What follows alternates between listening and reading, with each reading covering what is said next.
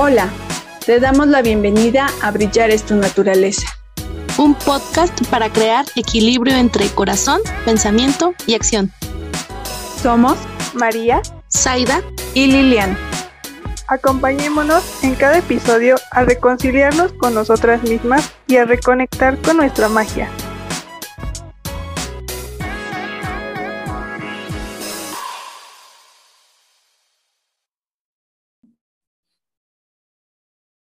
Hola, ¿qué tal? Te doy la bienvenida a Brillar es tu naturaleza. Mi nombre es Lilian y el día de hoy estaremos en una plática muy interesante con Dani Beruete, que ella es nutrióloga. Y nuestro tema de hoy es muy interesante porque eh, pues comienza el año y con ello los propósitos que se hacen y uno de ellos, los principales, es bajar de peso.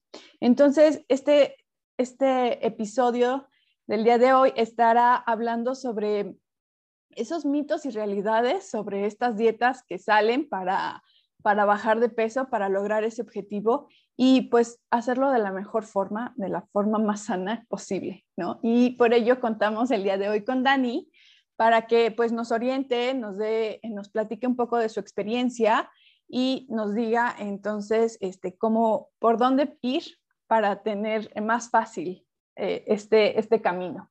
Te doy la bienvenida, Dani. Muchísimas gracias por estar aquí, por compartir con nosotros y, pues nada.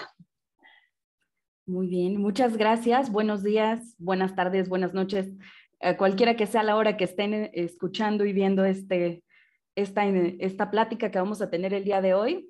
Y pues esperando, por supuesto, que, las, que lo que aquí se hable eh, les sirva a todos los que lo escuchen, ¿no? Así es.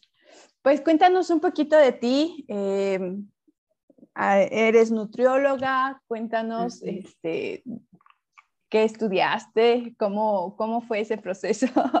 Ok, muy bien. Pues yo estudié nutrición este, inicialmente había empezado la carrera estudiando biología, pero pues al final como que me llamó más la atención la nutrición y estuvo padre porque hay, hay elementos que se complementan, ¿no? Y dentro de mi práctica en la nutrición me he dedicado mucho a lo que es este, el desarrollo en, la, en cada etapa de la vida de la mujer, incluso desde el embarazo, lactancia, infancia, adolescencia, este, mujeres eh, en edad reproductiva, eh, menopausia, perimenopausia y por supuesto la vejez.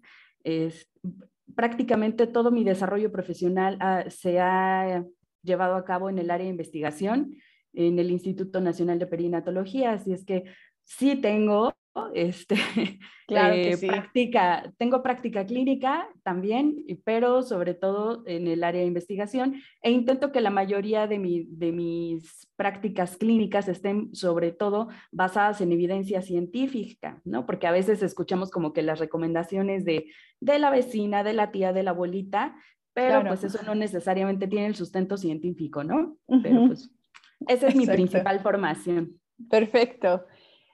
Sí, y como dices, en realidad es como a base de estudios, de experimentación, de investigación que has podido ir guiando tú a tus pacientes y que en su mayoría son mujeres, ¿no? Eh, entonces, pues a partir de esta experiencia quiero, quiero preguntarte, ahorita salen mucho esto de las dietas y, y, hay un montón de dietas, ¿no? Obviamente cada cual le queda este hay, una para cada cuerpo casi, casi. Pero hay muchas que son muy restrictivas, que hay otras que son así de, y el día de hoy nada más cómete la piña o cosas así, y que, que, pues al final se me hacen como muy, ah, muy agresivas, ¿no? Entonces, quisiera saber tu opinión sobre este tipo de, de todo, tanto de dietas como de productos milagrosos, como que tómate el té y bajas de peso, como tómate la pastilla y bajas de peso, etc., etc., ¿no? Entonces, cuéntame. Bueno, pues yo creo que esencialmente estas dietas que son a veces muy restrictivas o que son la monodieta que le llaman, ¿no? Que es cuando solamente consumes un tipo de alimento durante ciertos días, Pues sí, efectivamente, la base de la pérdida de peso consiste en disminuir la cantidad de alimento que estamos consumiendo. Entonces, existen muchísimos métodos para perder peso porque todos aquellos, que funcionan consisten en comer menos pero este, sacrificar la cantidad de nutrientes, es decir, la calidad de los alimentos que estamos consumiendo, pues tiene consecuencias a mediano y largo plazo, ¿no? Efectivamente vamos a perder peso en ese momento, pero tal vez este, a la larga pues vamos a, evitar la pérdida de peso posterior. Es decir, en cuanto yo deje ese tipo de dietas, voy a volver a subir de peso e incluso puedo subir más de peso y después cuando quiera este, volver a hacer un plan de alimentación para bajar de peso, me va a costar un poquito de más trabajo. Eso puede suceder. Y por otro lado, creo que em, deberíamos enfocarnos un poco más en ganar salud más allá de la pérdida de peso, eh, el buscar el, beneficio para todo el cuerpo es lo que va a traer como consecuencia eh, la pérdida de peso después, ¿no? De una manera mucho más saludable. Claro, me parece muy importante esto, que en realidad tenga uno como objetivo eh, recuperar la salud o restablecer el equilibrio del cuerpo, más que verlo como bajar de peso, incluso como Em, no sé, como mentalmente estás buscando bajar de peso, pero es porque te estás viendo a diario con sobrepeso, ¿no? Entonces tu cuerpo está trabajando en, en sintonía más que con el sobrepeso que con, que con el bajar de peso sí, está trabajando más bien en sintonía con cambiar el cuerpo y no necesariamente con, ganar salud. Es una lucha con la imagen corporal porque no te gusta lo que ves en el espejo y entonces crees que la manera de cambiarlo es cambiar lo que estás comiendo. Y entonces, pues sí, puede existir efectivamente una dieta restrictiva en donde estemos bajando las calorías y puede estar basada a lo mejor en comerme este, puras galletas marías. por ejemplo, y que no necesariamente necesariamente me está nutriendo y al final la respuesta en el espejo efectivamente tal vez me guste, ¿no? Que es que estoy bajando de peso, ya no sé, a lo mejor este, se me bajan los cachetitos o este, se me baja la pancita, pero eso no necesariamente me está nutriendo.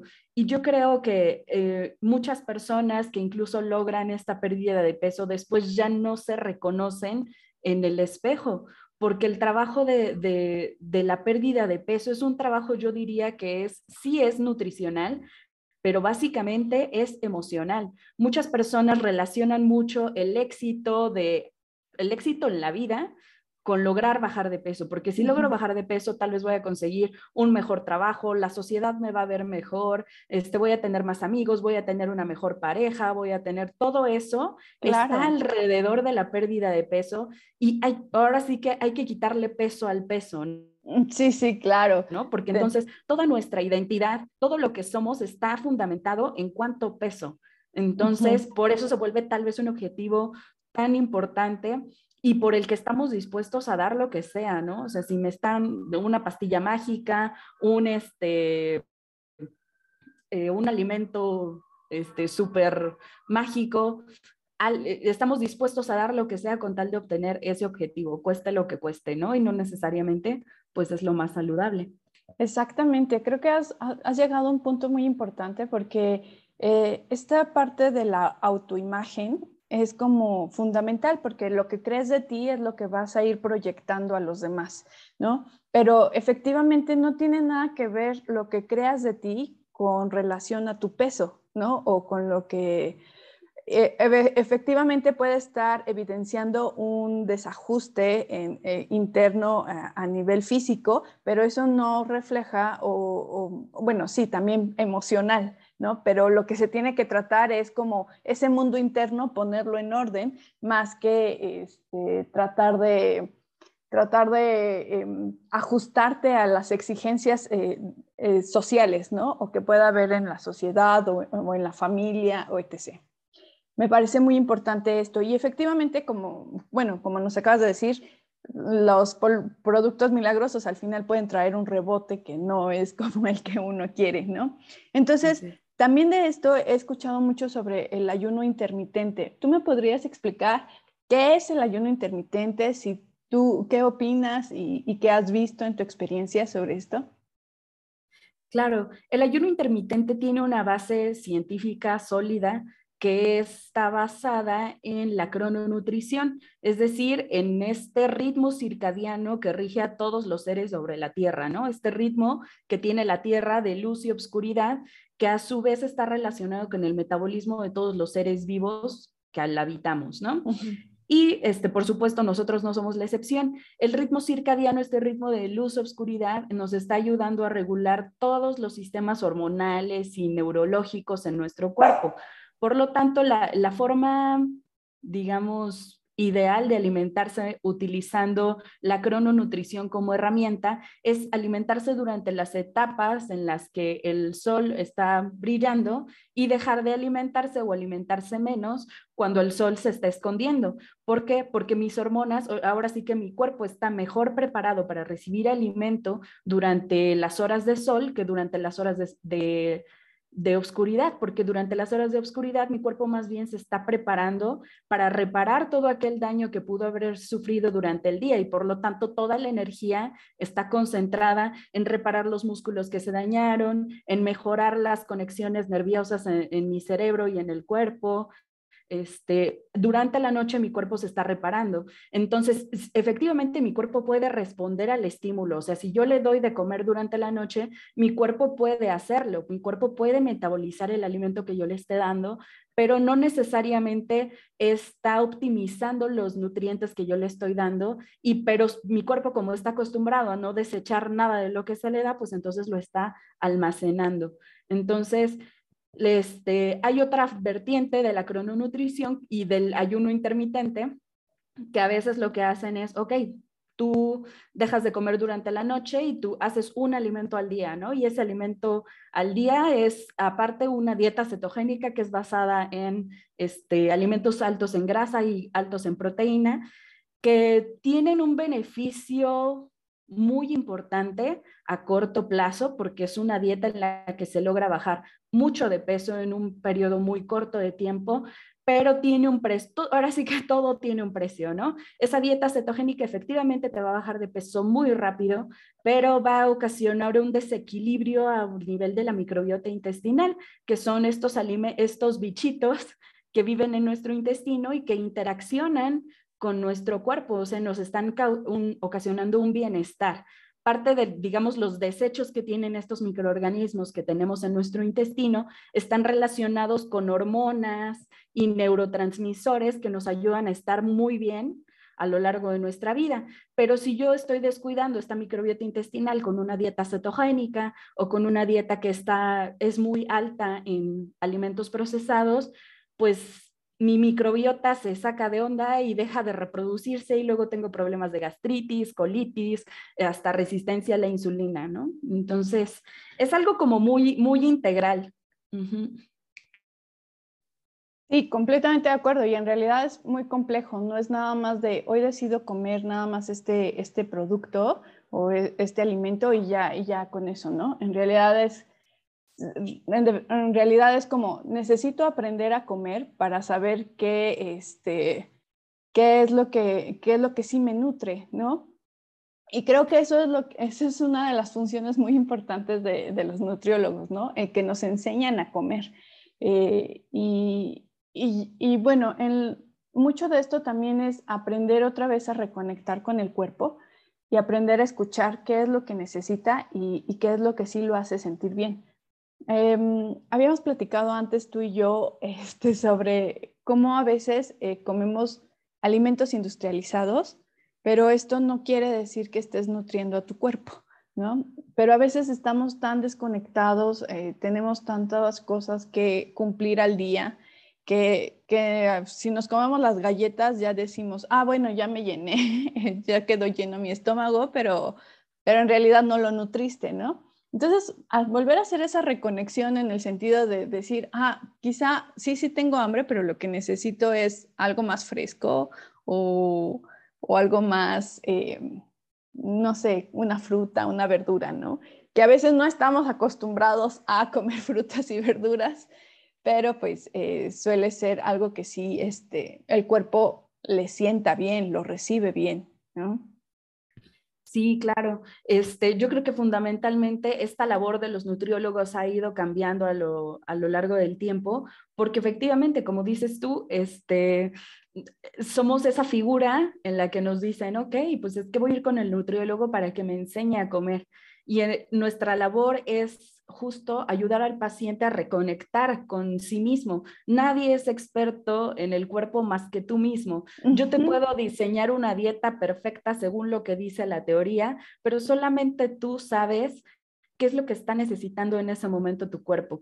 Este, entonces, es importante más bien eh, reconectarnos, ponernos en contacto con estas señales de hambre y de saciedad, dejar que el cuerpo nos mande esa señal, dejarnos, a veces lo que sucede con este tipo de, de alimentación en donde estamos acostumbrados a comer cosas más industrializadas, es que hay un comer emocional detrás de ello. En primera, porque pues la industria, justamente en el afán de vender más, le está adicionando cosas a los alimentos para que, por ejemplo, en las papitas, pues no te puedas comer solo una, ¿no? Te acabas toda la bolsa. Entonces, esa es la función de la industria alimentaria, vender mucho y volverse millonarios. Le poco les importa si, si se va tu salud en medio de ello, ¿no? Pero este, en el fondo también hay un comer emocional y estamos muy acostumbrados a negar esas sensaciones incómodas, a negar la tristeza, a negar el enojo, y a no sentirlo. Y en el afán de no sentirlo, estoy supliendo esa, eh, la estoy cubriendo, ¿no? Como no me quiero sentir triste, pues entonces mejor me voy a comer un chocolate, porque el chocolate me, me recuerda que, este, que cuando era niña o cuando era niño me, me daban un chocolate para que no llorara, ¿no? Y entonces, este, actualmente utilizo el chocolate para, para apapacharme, ¿no? Y no está mal, no está mal. El punto es que se haga de una manera consciente. Si la primera vez que tú haces conciencia en que esos alimentos que estás consumiendo están cubriendo una necesidad emocional, en ese momento tú tomas el control de lo que está sucediendo con tu vida y con tu salud. Puedes decidir comerte el chocolate con esa conciencia o puedes decidir cambiar el chocolate y en lugar de comer el chocolate, generar ese bienestar de otra manera, haciendo ejercicio, este, hablándole a tu mejor amiga, eh, este, eh, cuidando una planta, ¿ok? Existen muchas otras formas de, de lograr, de desconectar más bien esta relación que tenemos, de de no vivir las, esas emociones que reconocemos como no negativas, ¿no? O más bien empezar a conectar con ellas, qué es lo que me está causando tristeza y llegar al fondo de ella y permitirme sentirla, ¿no? A veces no hay de otra más que, sentirla. Más que sentirla. Completamente de acuerdo. Eh, me parece muy interesante esto porque em, en Brillar es tu naturaleza, de fondo es volver a conectar contigo o, mucho de nuestro mensaje es conecta contigo y escúchate, aprende a observarte y, todo este tipo, ¿no? Y es lo mismo que tú me estás diciendo, pero ahora en relación a la comida. Es este, este plano más físico, nosotros lo hablamos como en un plano más emocional y mental, y, el físico tú lo estás mencionando con los alimentos, pero eh, sin duda no, eh, están ligados los tres de una manera muy, eh, pues muy fuerte, ¿no? No puede ir separada una de la otra. Si tú aprendes o aprendes a escuchar tu cuerpo, entonces estás poniendo también atención a lo que estás pensando y a lo que estás sintiendo. Y, y es de valientes, la verdad es de valientes volver a conectar contigo y volver a, Mm, volver a, no volver, más bien darte la oportunidad de, ver qué es lo que estás sintiendo realmente, ¿no? Entonces me parece, mm, me habías comentado antes que habías estudiado eh, psico, psiconutrición o algo así, ¿o cómo era? sí, así es, hice un diplomado, hice un diplomado en psiconutrición y efectivamente es lo que pasa es que lo que sucede en el área de nutrición es que a veces eh, los nutriólogos se quedaban así como frustrados de que habían hecho un plan de alimentación perfecto para sus pacientes que al final los pacientes habían abandonado.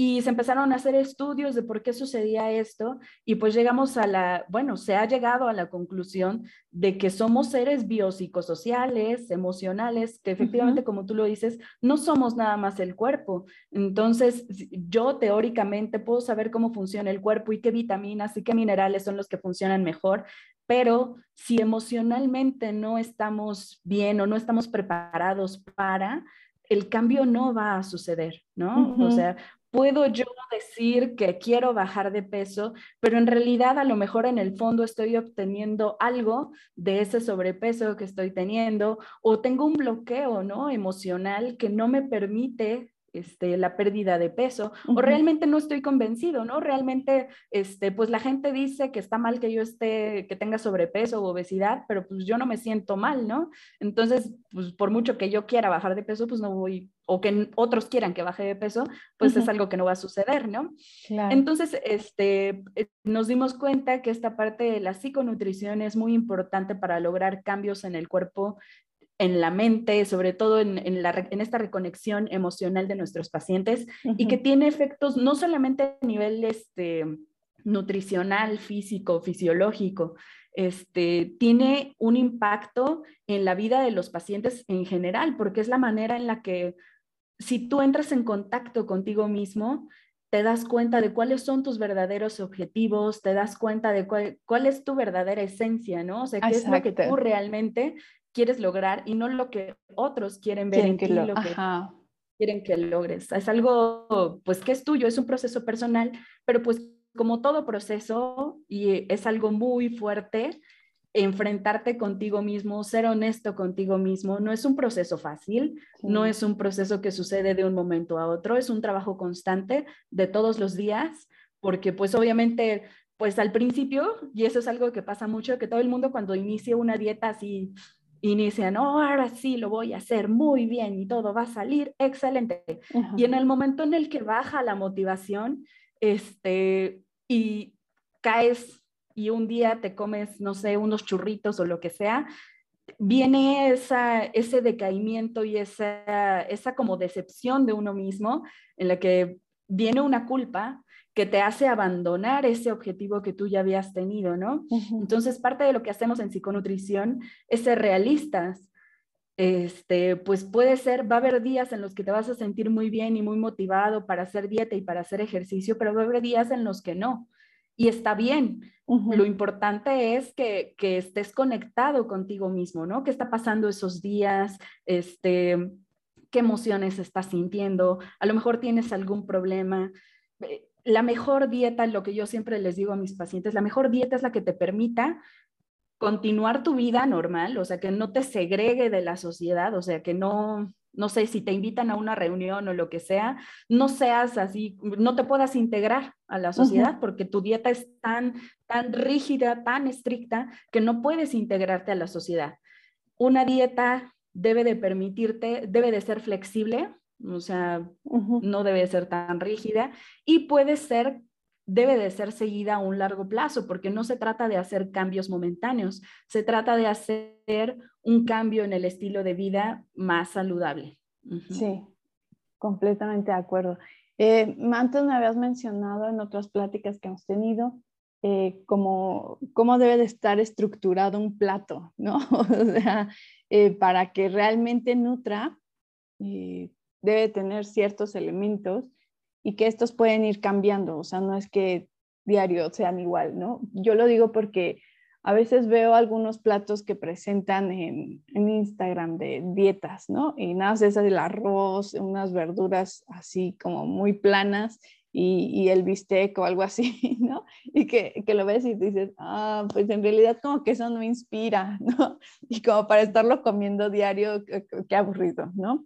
Entonces, eh, cuéntame un poquito sobre esta, esta fase en la que uno tiene que preparar sus alimentos, pero pues tiene que ponerse quizá un poco creativo, yo creo, para no, para no entrar en, en esa en, monotonía quizá. Sí, claro. De hecho, es la esencia, la diversidad es la esencia de la buena nutrición. ¿Sale? Siempre, aunque comamos verduras, siempre es importante comer distintas verduras y sobre todo comer aquellas que están de temporada y que son locales, porque estas son las que nos van a brindar las vitaminas y los minerales que necesitamos para ese momento específico del año, ¿no? Por ejemplo, en invierno está de temporada todos los cítricos y los cítricos sabemos que son muy ricos en vitamina C, vitamina A, etcétera. Y esas vitaminas son los que van a ayudar a nuestro sistema inmunológico a estar bien activo en el caso de que se presente algún virus, poder hacerle frente, ¿no? O sea, que no, que no nos infecte y que no nos pegue tan duro. Así sucede en otras épocas del año. Entonces, por eso es importante poner atención a cuáles son las frutas y verduras que son este, estacionales. Que eso también ha cambiado mucho, ¿no? Porque otra vez la industria de los alimentos está interesada en tener siempre todo el año, por ejemplo, mangos, ¿no? Que era una fruta que solamente era de primavera, verano, ahora cada vez la vemos más todo el año, ¿no? No está mal, pero pues bueno, lo ideal es, es comer las, las frutas y verduras estacionales. Y respecto a lo que mencionabas de cuáles son las características que debe tener un plato, pues son que debe de ser completo. ¿A qué me refiero con que sea completo? Que tenga los tres grupos de alimentos esenciales, que son verduras y frutas, alimentos de origen animal o leguminosas y eh, cereales o tubérculos. No es necesario que sea mucho, o sea, por ejemplo, en el caso de las personas que no están acostumbradas a desayunar muy fuerte, pues no es necesario que sea muy abundante el desayuno, pero sí es muy importante que sea completo. Entonces, completo que es que tenga una fruta o verdura, que tenga un cereal o tubérculo y que tenga una leguminosa o producto de origen animal. Cada grupo tiene funciones diferentes, por lo tanto es importante que los tres estén presentes. Las proteínas, por ejemplo, se encargan de transportar a los nutrientes. Entonces, pues, si yo estoy comiendo muchas vitaminas y minerales por medio del consumo de frutas y verduras, pero no estoy consumiendo suficientes proteínas, pues entonces felicidades por esas vitaminas y minerales, pero no están llegando a hacer la función que tienen que hacer en el cuerpo porque no estás comiendo suficientes proteínas, ¿no? En el caso del grupo de cereales y tubérculos, eh, tienen muchas otras funciones, pero dentro de las principales está darnos energía, son como la gasolina para el cuerpo. Entonces, igual, si no hay gasolina, pues entonces qué bueno que tengas los elementos, qué bueno que tengas vitaminas y minerales y qué bueno que tengas el transporte, que son las proteínas, pero no se puede movilizar porque no hay gasolina, ¿no? Entonces, todos los elementos son importantes. Por ejemplo, un desayuno que no sea tan grande, pero que sea completo, puede ser un licuado. ¿No? Utilizo una porción de fruta, una porción de un lácteo, el que sea, y este, una porción de cereal, ¿no? Una, puede ser un licuado de plátano con avena y ya listo, ¿no? Un vasito y ese es mi desayuno y está completo y es suficiente. Hay que poner atención también a las señales de hambre y de saciedad. Si ese desayuno es suficiente para mí, con eso yo me siento satisfecho y no necesito más, pues está bien igual poner atención a lo largo del día en qué momento es que me da más hambre y en qué momento ya se está acabando esa sensación de hambre. Muy bien. Eh, también me habías mencionado, bueno, no, más bien nos quedamos en lo del mm, este, ayuno intermitente, ¿no? Entonces, si terminas tú eh, cuando se está metiendo el sol, esa debería ser nuestra última comida, ¿no? Eh, 6, 7 de la noche. Y ahí, ¿qué tendría que ser? Algo también, mm, no sé, con los tres elementos que tú me dices, o ya sería menos, o, cómo sería también ahí. Sí, exacto. la cena también debe ser completa, como te había mencionado también, el hecho de que sea completa no quiere decir que sea muy abundante. En la noche, de hecho, eh, la teoría dice que deberíamos de consumir aproximadamente el 70% de nuestros alimentos antes de la una de la tarde. Y para que la cena, eso quiere decir que en la cena, pues nos va a quedar una cena muy ligera, ¿no? Puede consistir a lo mejor en la cena unas verduritas con un poquito de tofu o quesito panela y una porción chiquitita, a lo mejor de pasta, cereal, o puedo acompañar con, arroz integral, mi porción de a lo mejor unos chayotes con queso y una porción de, de, arroz. Esa puede ser una cena completa y que no necesariamente es mucho, ¿no? Claro. Y por ejemplo, en el desayuno, eh, pues muchas personas eh, se levantan muy temprano para ir al trabajo y pasan, eh, o sea, no les da tiempo de desayunar o, o así, ¿no? Entonces, tú, ¿tú qué recomiendas? ¿Cuánto tiempo debe de pasar entre que te despiertas y tu primera comida eh, para que pues te ayude, ¿no? Ok, lo que yo recomiendo es que no pasen más de dos horas, máximo dos horas y media después de que te levantas y tu primer alimento. Tu primer alimento, por ejemplo, en el caso de las personas que, hacen ejercicio en la mañana y que obviamente pues no te puedes ir con el estómago súper lleno a hacer ejercicio porque pues vas a regresar el desayuno y es algo que no queremos. Este, pueden desayunar algo dependiendo del tipo de ejercicio que realicen, pero en el caso de las personas que hacen ejercicio aeróbico, como puede ser yoga, como puede ser zumba, este, pilates, ese tipo de ejercicios, el principal combustible que se utiliza para ese tipo de ejercicios son los carbohidratos. Y carbohidratos de calidad siempre vamos a encontrar en las frutas. Las frutas siempre, siempre, siempre se comen, no se toman porque cuando las tomamos les quitamos la fibra y esa fibra es la que nos está ayudando, una, a mantener en buen estado nuestra microbiota intestinal que quedamos ya, que es muy importante, y la otra es que nos ayuda a ir liberando poco a poco esa glucosa, que es la energía que vamos a utilizar para nuestro ejercicio. Entonces, por ejemplo, antes de ir a hacer ejercicio me puedo comer un plátano, me puedo comer este, unas mandarinas, eh, que son, van a darme la energía que yo necesito para hacer ejercicio, para llevar a cabo mis actividades en ese momento. Y terminando mi rutina de ejercicio, pues entonces ahora sí, desayunar bien, ¿no? Completo, a lo mejor este, unos huevitos con ejotes o unos molletitos, ¿no? Lo que sea que, que complemente mi desayuno. Claro, muy, buenas sugerencias. Eh, pues mm, en, mi caso, yo eh, doy yoga y las clases empiezan a las siete y media, entonces pues quedarían súper bien, entonces una, una eh, fruta antes de esta, de esta clase. Y por ejemplo, ¿no? Tengo otra clase que es a las 7 de la noche, ¿no? Y tú me mencionas, eh, la última comida debe ser entre 6 y 7 de la noche pero pues no puedes comer mucho entonces, o bueno, no puedes tener, supongo yo, la, la cena completa antes, bueno, a las seis yo creo que sí quedaría bien la cena completa y ya a las siete hacer el ejercicio. ¿Eso, eso suena bien? Tú, tú, dime.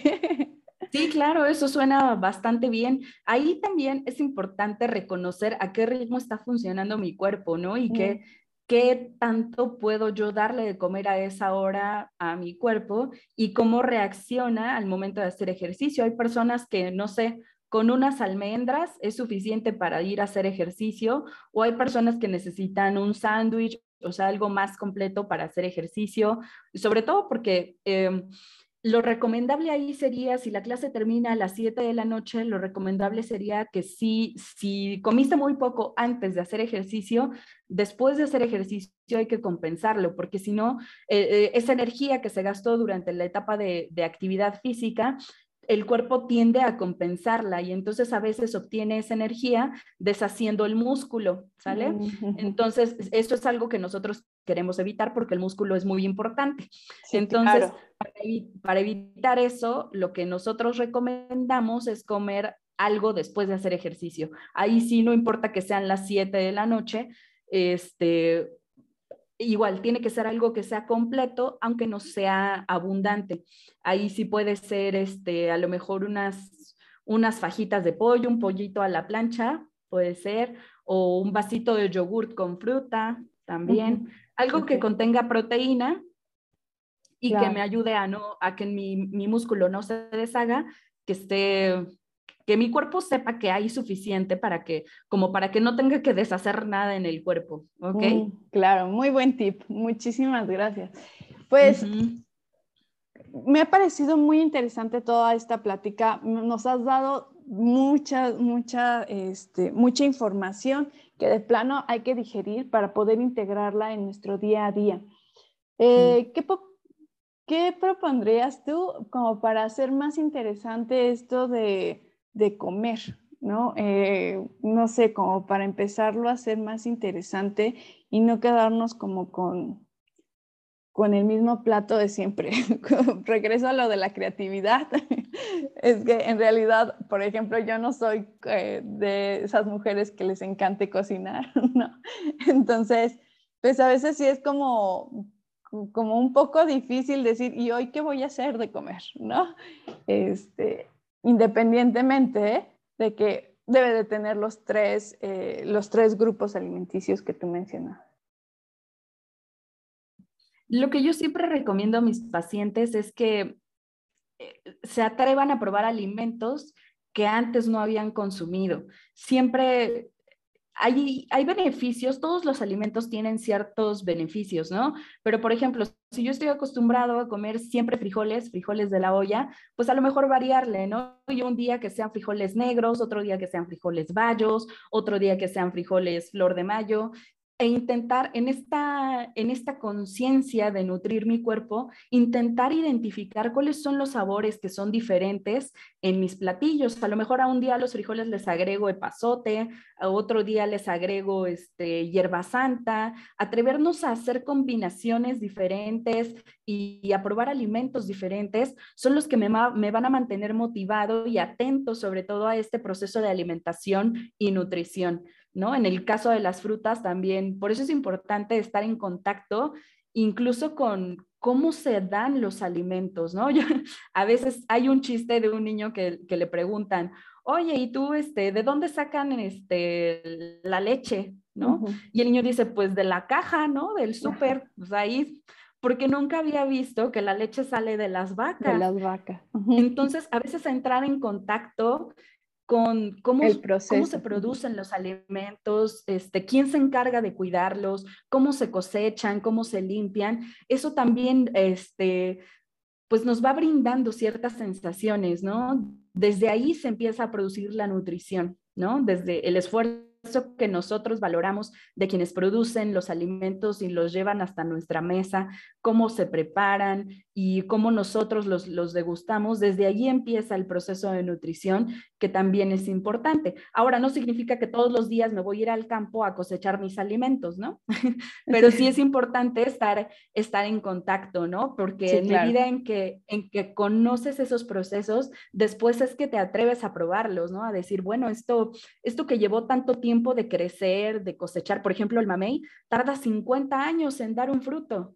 Entonces, imagínate, imagínate todo lo que la naturaleza tuvo que hacer para formar ese fruto que tú después tan fácilmente lo partes y te haces un licuado, ¿no? O te lo comes y ya no pasa nada. Pues es, una, es un árbol que tardó 50 años en crecer y en darte un fruto. Entonces, pues wow, ¿no? Sí, claro. Y bueno, y eso también me, me lleva a pensar que efectivamente el que tú, el que uno mismo pueda generar sus resultados, no quiere decir que va a ser de un día para otro, ¿no? Si un mamey tardó 50 años en darse, es cuánto eh, el tiempo que tú tienes que tardar también para florecer. Y, y entonces ese, ahí me lleva a la palabra paciencia.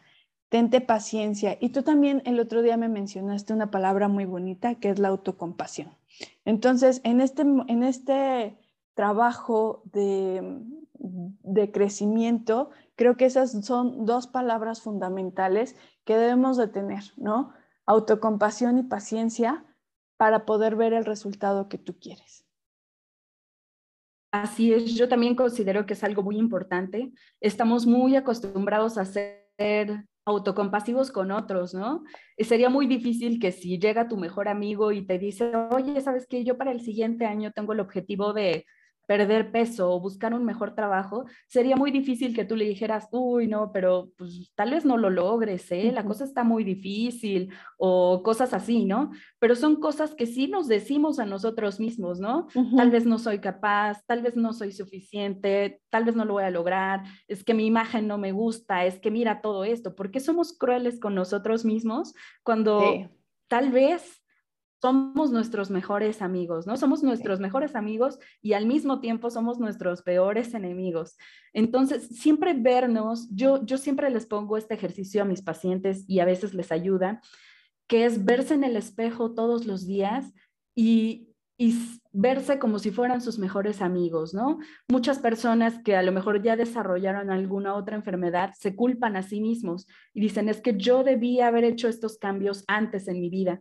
Pues sí, pero eso ya pasó y tampoco es como que, ay, lo anduviste buscando, ¿no? Anduviste buscando enfermarte, eso no. Entonces, este, llegar a este proceso de perdonarte y ser compasivo contigo mismo, hablar con tu cuerpo y decirle, ¿sabes qué? Yo, yo estoy haciendo todo lo que puedo, todo lo que está en mis manos para cuidarte y para nutrirte. A veces lo voy a hacer bien, a veces lo voy a hacer mal, pero pues te pido perdón por aquellos momentos en los que pues no te cuidé como debería, pero lo estoy haciendo lo mejor que puedo, ¿no? Y muchas gracias porque puedo caminar, muchas gracias porque puedo ver, muchas gracias porque estoy completo, muchas gracias porque me permites este, ser consciente y porque estoy dispuesto a cambiar, ¿no? Entonces, este, este proceso de autocompasión también permite que cuando tienes una caída, automáticamente se vuelve más fácil quitarse la culpa y por lo tanto el, el, el éxito puede ser más grande, ¿no? O sea, esta capacidad de obtener los objetivos que te has planteado es mucho más grande, porque ya no te estás peleando con tu cuerpo, estás aceptando que tu cuerpo tiene derecho a cambiar, ¿no? Que si te sale una cana, pues no te vas a pelear con la cana, porque pues así es la vida. la, este, la melatonina se acaba, digo, perdón, este, la melanina se acaba, cambia el color del cabello, este, salen arruguitas y tu cuerpo tiene derecho a cambiar, ¿no? Entonces aceptar que tu cuerpo tiene ese derecho y que hay algo que no está en tu control es algo que también te permite tener éxito. ¿No? Claro.